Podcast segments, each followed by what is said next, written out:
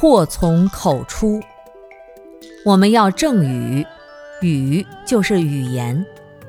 一部经典中的寄颂说：“多闻公益经，言持诸境界，言谈悦人心。”在我们的生活当中，确实需要高超的智慧和洒脱的情怀，才能言谈悦人心。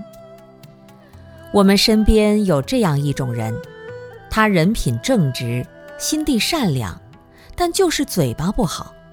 他一出口，总要占别人一点便宜，让别人难受一下，自己才觉得高兴。但事实往往是搬起石头砸自己的脚。说话让别人难受，自己也得不到任何好的回馈。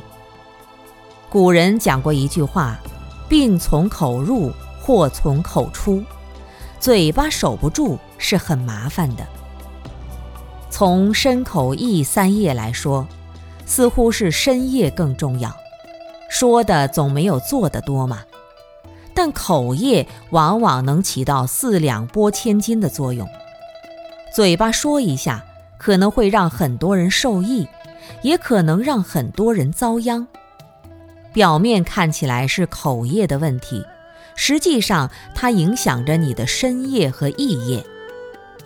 我们凡夫心随境转，语言虽然是缘起组合，没有实质性，但当我们执着语言的实质性时，每个人都会不自觉地。被语言牵着鼻子跑。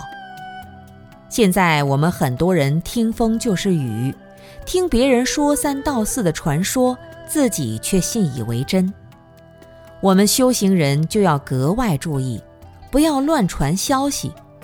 有很多人在评论政治，也有一些人身攻击的内容。这样的内容，我们在没调查清楚之前不要传播，会造业的。